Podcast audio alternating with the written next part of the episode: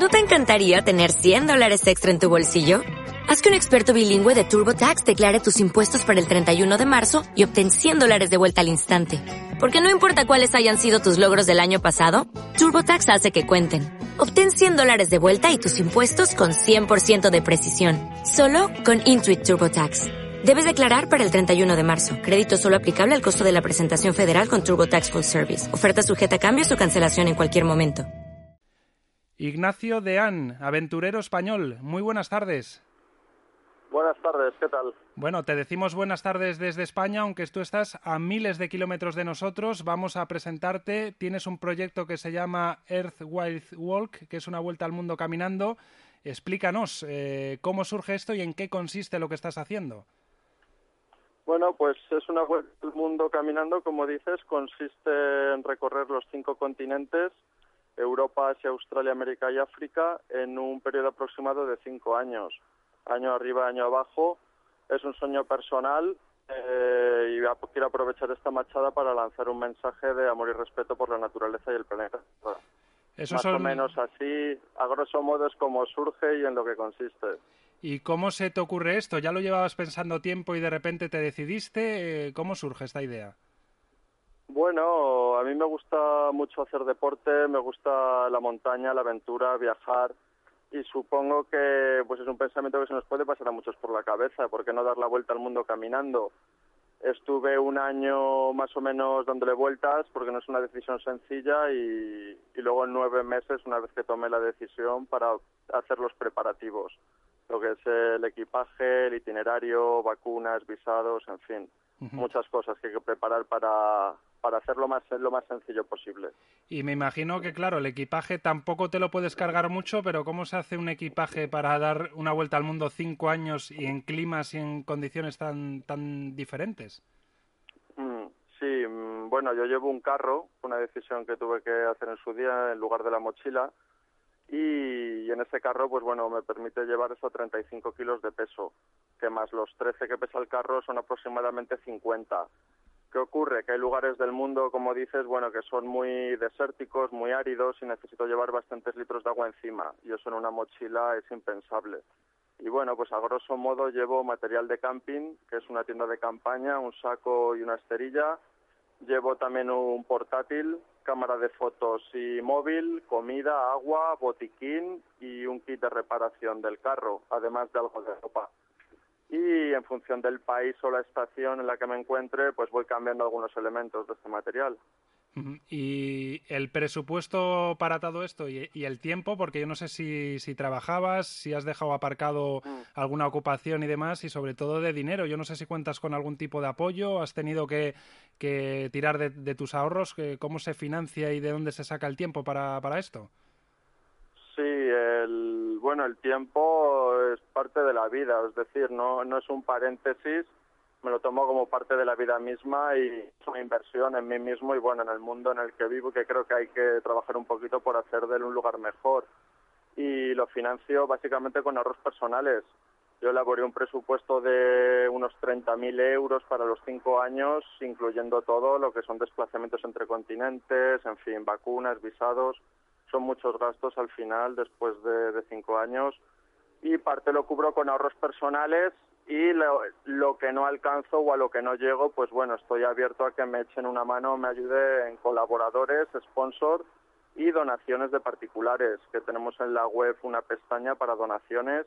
Todas aquellas personas que estén ilusionadas o les guste este proyecto y quieran hacer una pequeña aportación, pues yo estaré encantado y muy agradecido. Antes de seguir preguntándote, dinos eh, cuál es esa página web, dónde te pueden encontrar eh, todo aquel que esté interesado en ayudarte. Pues como el nombre del proyecto es www.earthwhitewalk.org y desde ahí pues tenemos conexión a las redes sociales, Facebook, Twitter, YouTube, Instagram, en fin, que hay que estar hoy en día también en, en todos estos sitios. O sea, que vas buscando wifi y conexiones para ir subiendo vídeos, fotos o, o textos que, que, vayan ilustrando tu, tu aventura, ¿no? Eso es, siempre que puedo, que no siempre es fácil, pues bueno, intento conectarme a Internet y, y efectivamente subir textos, fotos, material, ¿no? Ilustrando un poco lo que está haciendo este viaje y poder también atender o responder emails y estar en contacto con, pues bueno, con casa, ¿no? Con el campamento base. Empezaste yendo hacia el este, bordeando la cuenca mediterránea, creo que empezaste cruzando Francia, Italia, Eslovenia y, y, demás países, y ahora creo que te encontramos en Kuala Lumpur y que tus próximas citas o escenarios van a ser Singapur, Indonesia y Australia, ¿no? Eso es. Hace, bueno, hace ya tres días abandoné Kuala Lumpur. Estoy, bueno, terminé Europa en un plazo más o menos de cuatro meses me planté en Estambul, después he recorrido Asia y me encuentro ya en lo que es el final de, este segundo continente de Asia. Me queda terminar Malasia, eh, ir hacia Malaca, Johor Bahru, cruzar un puente a Singapur. De Singapur volaré a Indonesia, puesto que son islas, probablemente Java y Bali. Y desde Bali, pues ya fin de Asia y comenzar el tercer continente, que es Australia más o menos dentro de uno o dos meses, calculo, si todo va bien. Porque los cinco años en los que tienes previsto llegar de nuevo a España, ¿se cumplen cuándo? Los cinco años, bueno, yo salí el 21 de marzo de 2013, el año pasado, desde Madrid, y se cumpliría pues el 21 de marzo de 2018. Ahora voy bastante más deprisa, voy mejor que, o sea, más rápido que el mejor de los pronósticos y si todo sigue igual de bien, pues a lo mejor me planto en España de vuelta en tres años más o menos. Pero bueno, siempre digo que es un viaje muy largo, pueden ocurrir muchísimas cosas y, hay que tener un poco de cautela ¿no? en este sentido. ¿Qué es lo que te está resultando más difícil en esta aventura? Porque tienes que eh, adaptarte a, otro tipo de costumbres, a otros idiomas. Eh, ¿Qué es lo que de momento destacarías como lo que te está costando más? hay, bueno, hay dificultades técnicas como es los visados, como es cubrir la distancia de un país en el tiempo que te dan en ese visado. Eh, bueno, a veces que se te estropea el carro o simplemente tener que circular por carreteras muy concurridas, que es bastante peligroso. Hay otras dificultades como las tormentas, acampar en la jungla con monos y serpientes o en bosques con lobos y, alguna otra dificultad, pues bueno, como la soledad, ¿no? La morriña de, lo que es la casa y la familia, que ya es mucho tiempo y se la echa de menos.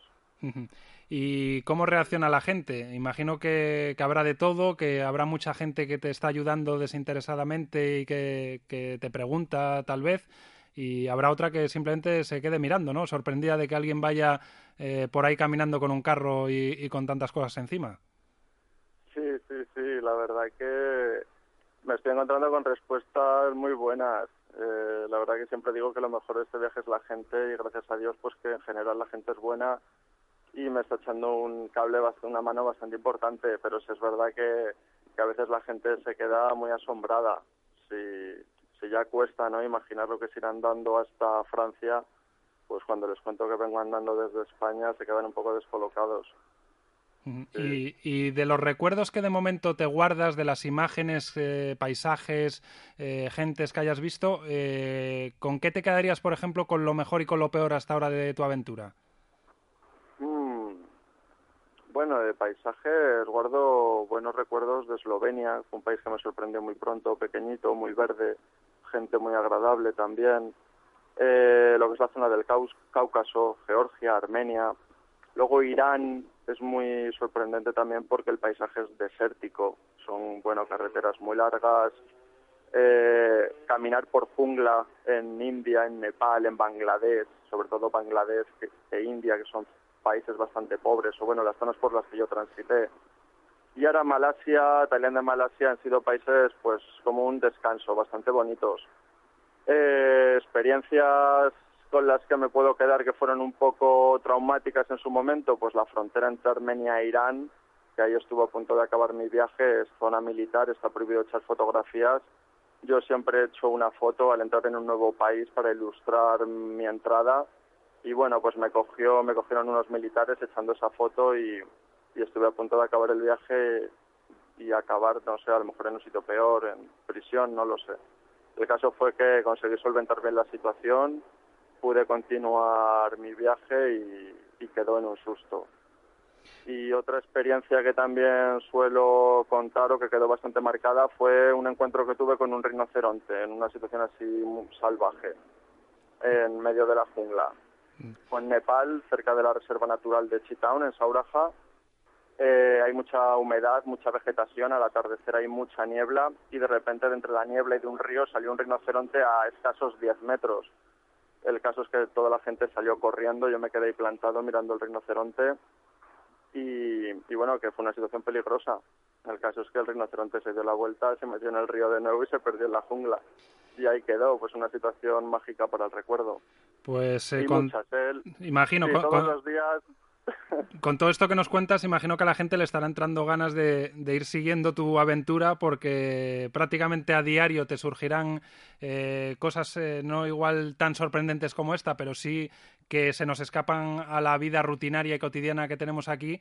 Y ya no solo tu ejemplo sirve como tú te propones para luchar por la naturaleza, por una tierra mejor, sino que puede ser también un ejemplo de superación y de reto para cualquiera que se quiera proponer eso, una, una superación, un reto en su vida diaria, sea cual sea. Mm. Sí, sí, yo, bueno, es un poco los dos mensajes que quiero lanzar, la verdad.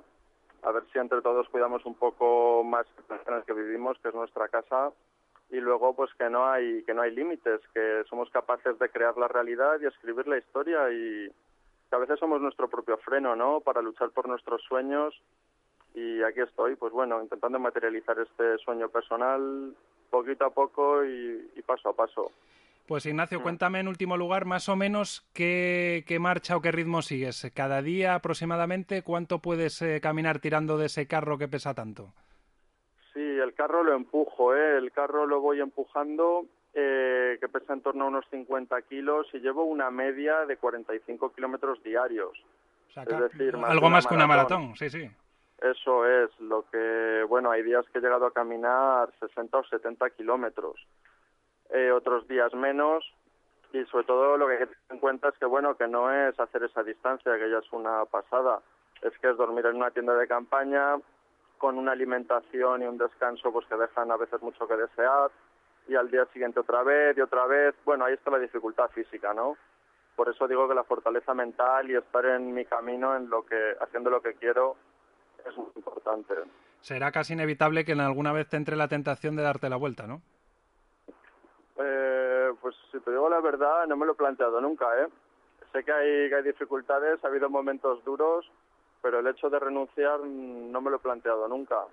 En cierto modo hasta me gusta un poco, ¿eh? Empujar los límites y enfrentarme a situaciones un poco difíciles. Tampoco sin, sin ser demasiado masoquista, ¿no? Poner la vida en riesgo pero sí me gusta me gusta un poco la aventura y empujar los límites.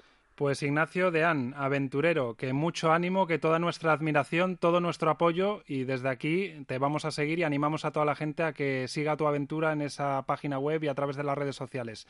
Muchísima suerte, mucho ánimo y enhorabuena por todo lo que estás haciendo. Pues muchas gracias a vosotros. Un placer poder hablar y contaros acerca de este viaje. ¿Necesitas ayuda? En O'Reilly Auto Parts te ayudamos. ¿Necesitas algún consejo? Te aconsejamos. Nuestros profesionales en autopartes están siempre disponibles para ayudarte a encontrar lo que necesites. Excelente servicio al cliente es solo una de las ventajas que ofrece O'Reilly Auto Parts. Los profesionales en autopartes. Oh, oh, oh,